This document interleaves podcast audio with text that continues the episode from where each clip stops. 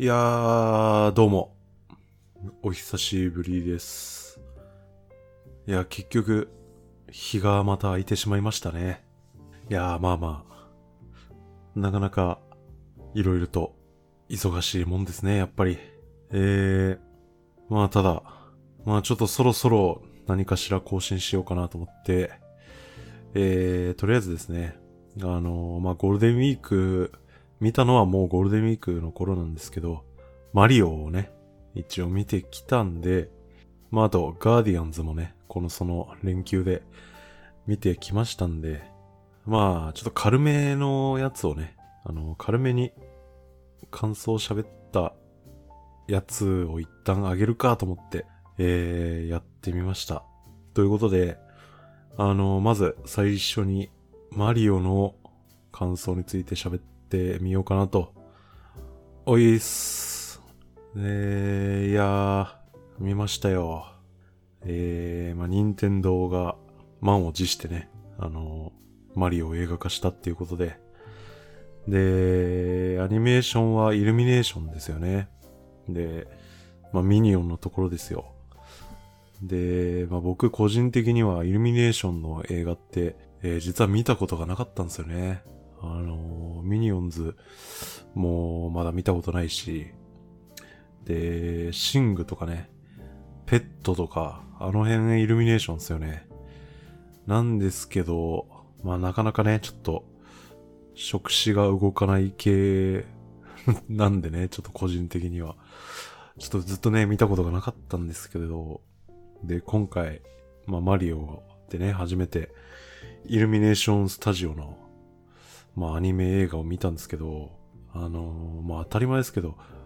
あの映像のクオリティが、まあ、すげえなって思いましたね。まあ 3DCG アニメはね、あの、ピクサー、まあディズニー映画で、まあ僕はよく見てるんですけど、で、まあディズニーアニメはね、十分、あの、ピクサーとかももうまあ、最先端ですから、CG すごいんですけど、まあイルミネーションもさすがっすね。あの、やっぱね、あの、質感、布、あの、マリオの帽子とかね、すごく、あの、布の感じがね、まあ、本物にしか見えない感じで、あの、さすがでしたね。まあ、ああいう、あの、マリオみたいなね、あの、デフォルメされた人間の、まあ、ああいう造形のキャラクターを 3DCG 化するにあたって、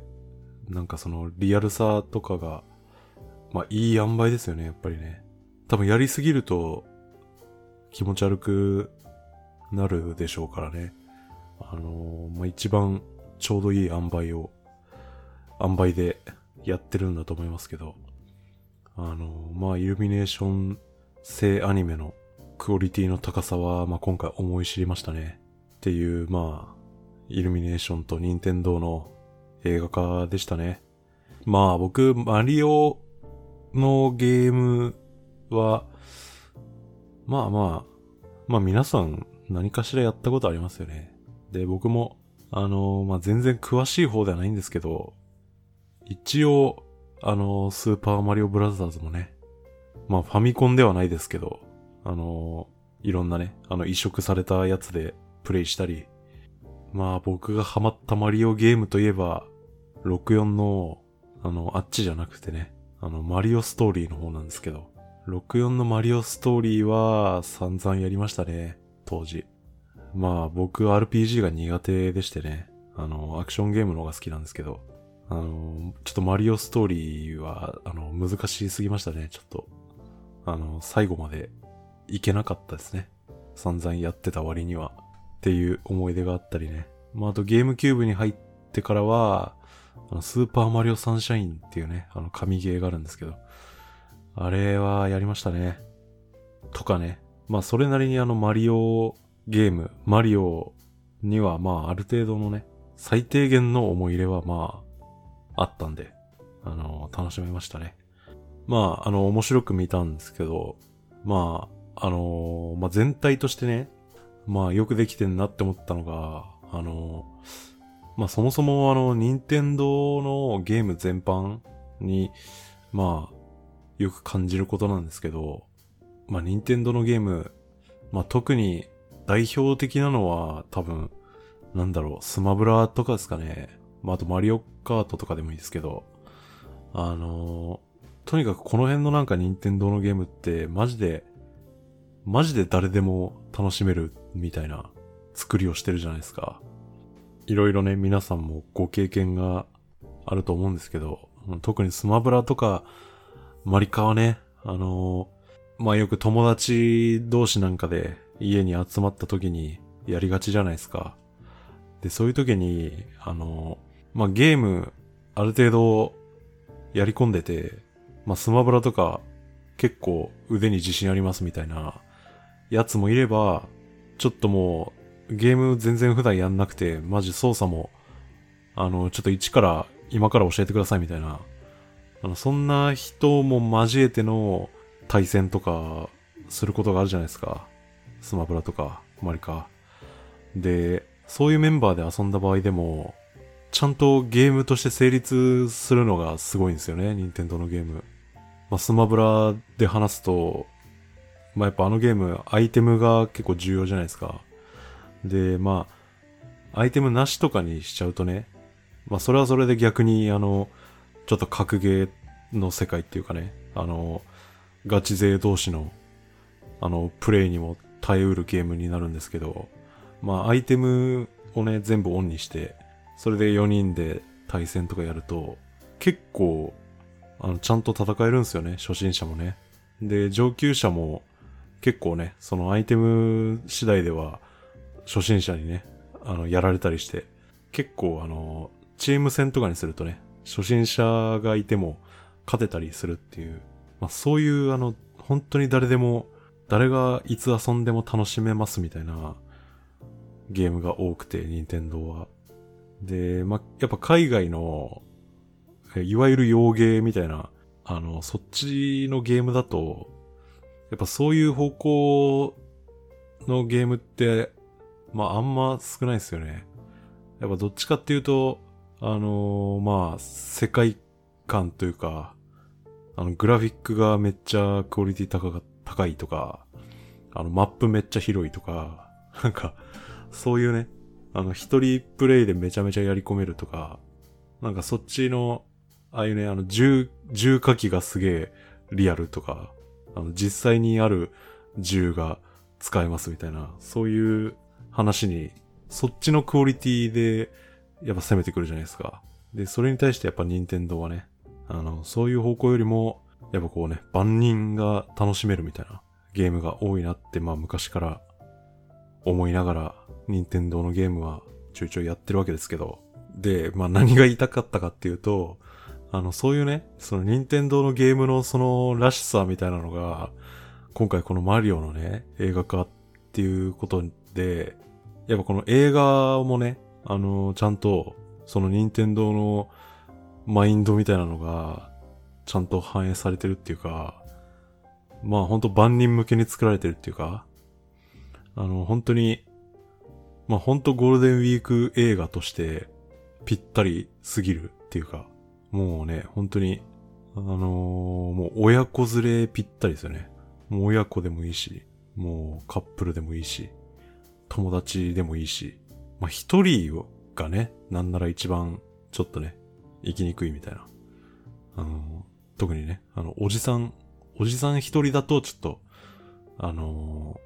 ー、難しいところもあるかもしれないなっていう感じですけど、あのー、まあまあ、あの映画好きなおじさんはね、ほっときゃ勝手に一人で行くんで、まあいいんですけど、そう、そのね、その、万人向けにね、ちゃんと作られてんなと思って、そこはさすがだなと、やっぱ思いましたね。っていう。で、まあ、あのストーリーはね、あのいいですよ。そう。で、あのまあ僕ほんとね、あのこれは、最初見に行こうか、ちょっと迷っ迷う、迷っていましてね。あの、予告編があったじゃないですか。あの、ずっと前から。あの、あそこですよ。オープニングの、あの、ペンギンの下りですよ。で、まあ僕、その、特にね、あの、このマリオ映画について自分で調べたりとかはしてなかったんで、まあ予告編で初めて、まあちゃんと情報を知ったわけですよ。で、あの予告編がね、まあちょっと、いやーと思って、これは、これは自分向けではないと思ってしまってね。これ、前編この調子だったら本当に、あの、もう、おじさんは無理だなと思って、本当に子供向けかなーって、まあ思って、とりあえずノーマークだったんですよね、割と。なんですけど、まあ、アメリカで公開されまして、で、なんかね、バカほどヒットしてるっていう話だったんで、マジかと思って、じゃあ、見なきゃかと思って、それで、まあ連休ってこともあって、あんまり、あのー、期待せずっていうか、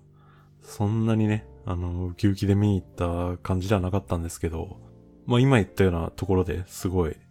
あちゃんとしてんなって思ったし、で、やっぱ内容的に何より良かったのが、あの、まあ、まあこれはもう皆さんね、あの、感じられた、この映画の良かったとこだと思うんですけど、まあやっぱゲームプレイを再現した映像ですよね。特になんだろうな。あの、序盤の、あのブルックリン、まだ、キノコ国行く前のね、あの最初の問い合わせにね、あの、現場に急行するあの、あの横スクロールの下りとか、まああと、きっとみんな大好きだった、あの、ピーチのね、用意したあの練習ステージのあの訓練シーンとかね。で、まあ、まああとドンキー戦とか、マリオカートのパートとかね。あとはまあ終盤の、終盤のあの、ドンキーと一緒にね、あの、あのクッパの元にね、駆けつけるあのシーンとか。やっぱあの辺、あのあたりのゲームのそのなんかスーパープレイの映像を見てる時の気持ちよさみたいな感じがあったし、で、あとはあの、ピーチのその訓練シーンの下りなんかは、あれですよね、実際にそのマリオ系のゲームをやってる時の試行錯誤感っていうか、あの、いろんなとこで、まあ毎回死にながら攻略法を編み出していって、最後はステージをクリアするみたいな、そういう実際にゲームやってる時の、そのゲームの楽しいとこっていうのが、まあ映画でまあ、うまいこと再現されてるっていう、そこが、あの、素晴らしかったですよね。で、このゲームのプレイ、ゲームプレイの再現映像っていうところなんですけど、まあ、別にその単にね、ゲームプレイしてる時の感じを、とりあえず映像化、まあ、映画なんで映像化しましたみたいなこと自体は、まあ、あの、これまでね、あのゲームの映画化って、まあいっぱいありましたから、その過去のゲーム映画も、まあ、そ、それだけだったら、まあ割とやってるわけですよ。なんですけど、まあ今回のこのマリオが、やっぱ、特に、そのゲームプレイの映像化として、あの、他の作品よりも、あの、いいなって思えたのは、多分、やっぱこれは、まあ、イルミネーションスタジオの頑張りというか技術力、まあ、監督の演出とかもあったのかもしれないですけど、その辺の腕が結構でかいんじゃないかなと思って、動きがいいっすよね、キャラのね。なんだろうな。あの、動きのキレがいいっていうか、ああいう、なんだろうね。あの、アクションの動作のいろんなタイミングとかテンポが、すごく気持ちいいテンポで、キャラクターが動いていくんで、だ本当にさっきもちょっと言った、そのゲームの単なるプレイ映像の再現っていうよりは、もうスーパープレイ、見せプレイの映像みたいな、そういう気持ちよさが前編通して結構再現されてるのが、あの、見ててよかったですよね。で、だからこの気持ちいい映像化っていうのが、やっぱね、あの、過去の、はっきり言って、ちょっと、うまくいってなかった、あのゲーム、映画の数々には、この辺がちょっとできてなかったというかね、ちょっと足りなかったのかなって思いましたね。で、あの、特にね、あの、ゲームの映画化、まあ、いろいろあるんですけど、あの、アサシンクリードっていう、あの、ゲームがあって、で、それが過去にね、映画化されたんですよね。マイケル・ファスベンダー主演なんですよ。なんですけどね、あの、なかなか。で、そう、アサシンクリードは、もうゲーム、ゲームの方のね、あの、アクションというか、映像が、まあ相当かっこいいんでね、あの、なかなか難しい戦いだったと思うんですけど、実写映画化ってなった時に、やっぱね、見劣りしちゃってるみたいな。そのゲームでは感じられていた、あのー、気持ちよさ。もうバッタバッタ敵をね、なぎ倒していくアサシンの、あの気持ちよさ。スタイリッシュにね、暗殺を決めていく。まあ、このアサシンのね、人たちの、あの動きっていうのが、やっぱね、映画になった時にね、ちょっとね、劣化版みたいなことになってたんですよね。なので、まあ、今回のね、マリオみたいに、そこのね、その、スーパープレイ感をね、もっと出してくれたらまた違ったのかなと思いましたね。っていう感じかなで、まあ、まあ面白かったですよね。まあ、あの、本当に、もうこういう、ああいう映画なんでね、本当に、もうケチつけるのがね、ちょっと野暮っていうかね、あのもう、楽しい映画だったからもうええやんっていうね、感じなんでね。まあ、こんな感じですよね。まあ別に文句っていうわけじゃなくてね、あの、本当にちょっと気になったぐらいのところを、まあ強いてあげるのであれば、あのー、なんかね、特にドンキーコング周りですごい、あの、感じましたけど、あのー、バトルっていうか、あの暴力シーンがね、あの、実は結構、あのー、激しいじゃないですか。あの、結構、その、だからドンキーにボコボコにされてるマリオが、あの、冷静に見ると結構、結構ひどいっていうか、生々しいんですよね、地味に。で、なんですけど、でも、ボッコボコにされてる割にはまあマリオ全然ね、あの、この映画血とか出ないんで、あのー、なんかね、特にダメージ入ってない感じには見えるんですけど、まあ本当はね、ゲームでは散々ね、スマブラなんかではね、もう、いくらでも殴る蹴るなどのね、暴行を加えてるわけですけど、まああのクオリティで映像化されたのを見ると、結構ね、あの、痛そうっていうで、なんか、そう、血とかは出てないとはいえ、いいのかみたいな。こんなに、こんなにボッコボコにして大丈夫かみたいな。そ、そこはね、ちょっと思いましたよね。と、あとは、あの、音楽で、あの、ゲームの音楽が使われているのはいいんですけど、なんか、ちょいちょい、夏メロがかかるじゃないですか。なんか、洋楽のね。あれがよくわかんなくて。で、あのー、序盤とかの、その、現実世界アメリカ、そのブルックリンが舞台の中でかかる分にはまだ違和感少ないんですけど、なんかキノコ国内でも、なんかかかったと思うんですよね、確かね。で、その時のなんか違和感映画内ではファンタジー世界にいるけど、なんか、音楽めっちゃ知ってる音楽が流れるみたいな。急になんか、音楽的にはなんかちょっと、ブルックリン感出してくるみたいな。そこでね、なんか、ちょっとした違和感をね、覚えてしまうみたいなことはありましたね。あとは、まあお話的なところで言うと、ラストですかね。あの、最後、まあクッパとのバトルのところで、まあみんながあの、現実世界の方に来ちゃうじゃないですか。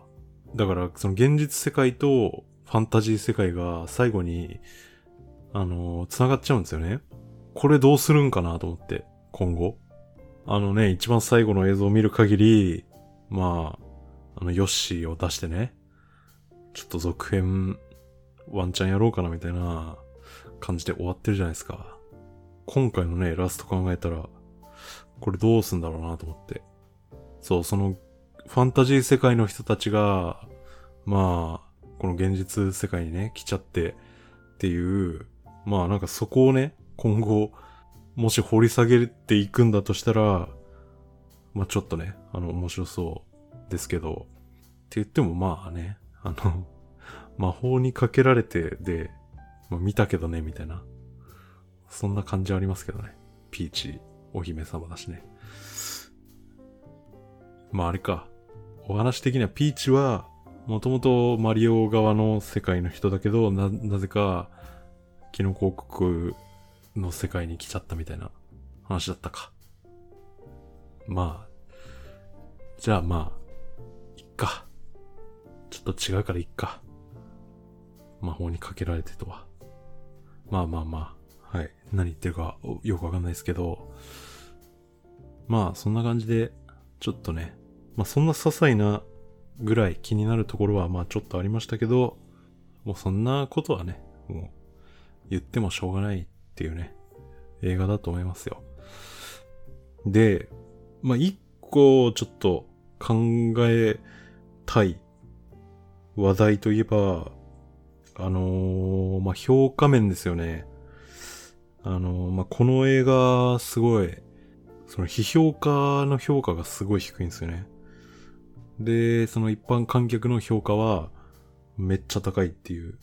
で、このね、ギャップが、これは今世紀最大なんじゃないかっていうぐらい、まあ落差があるっていう話で。で、まあ、なんで別れちゃうのかっていうね。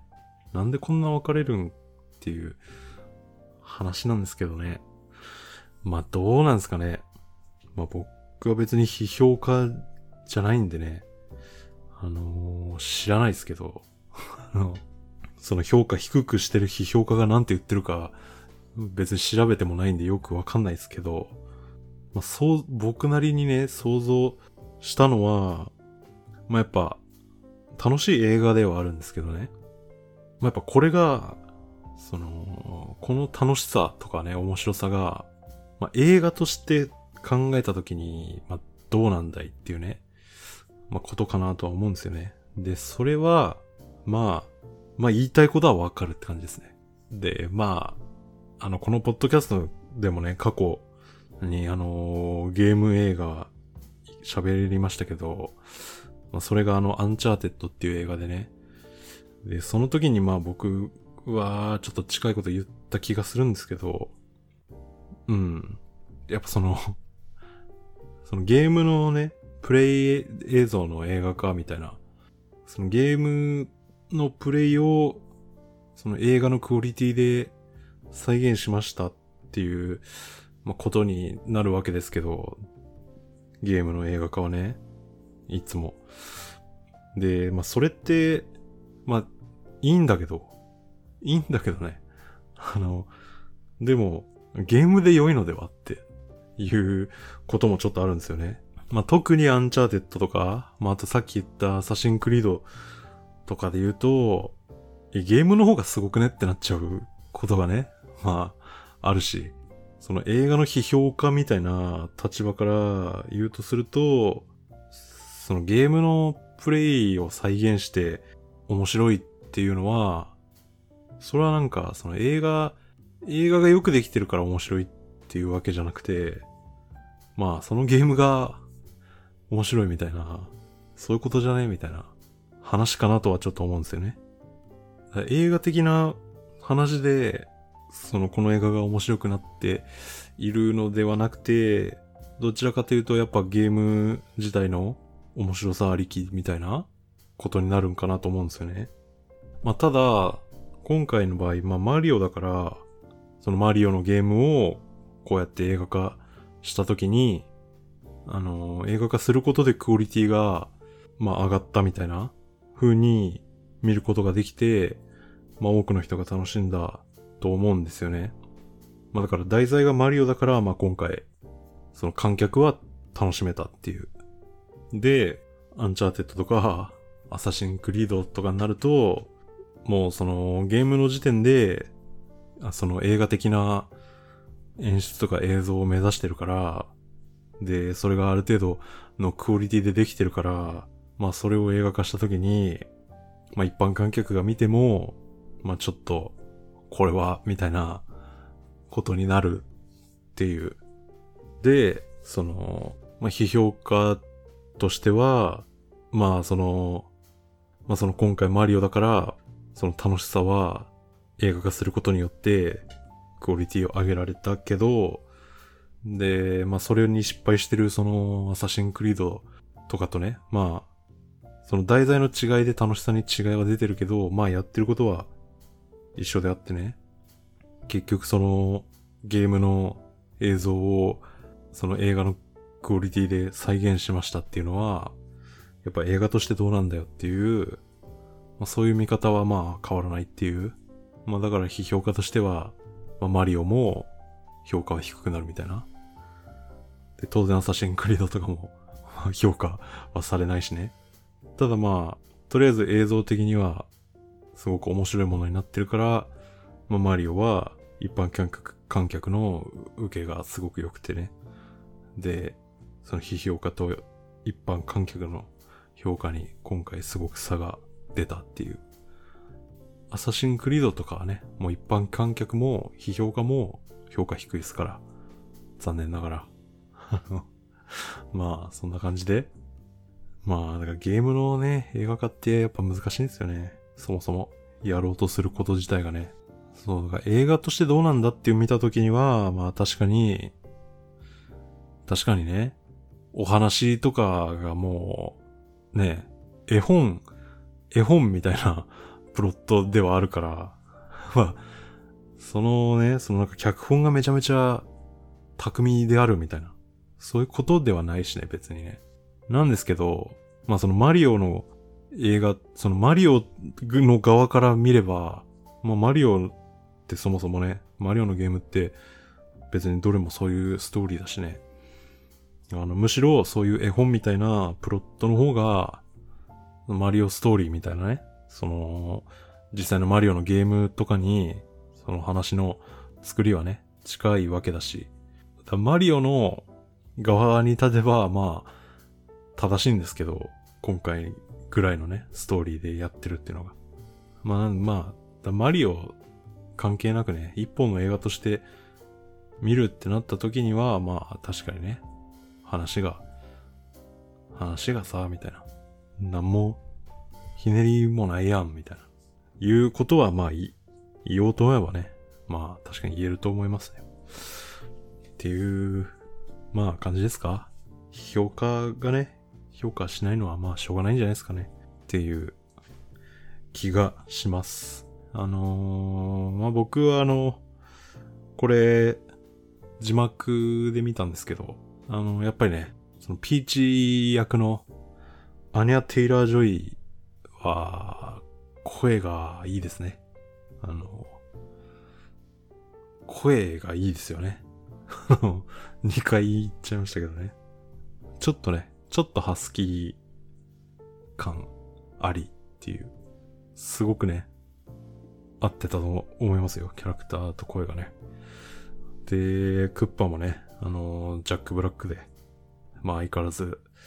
歌っていたわけですけども。まああの人もね、あの達者ですから、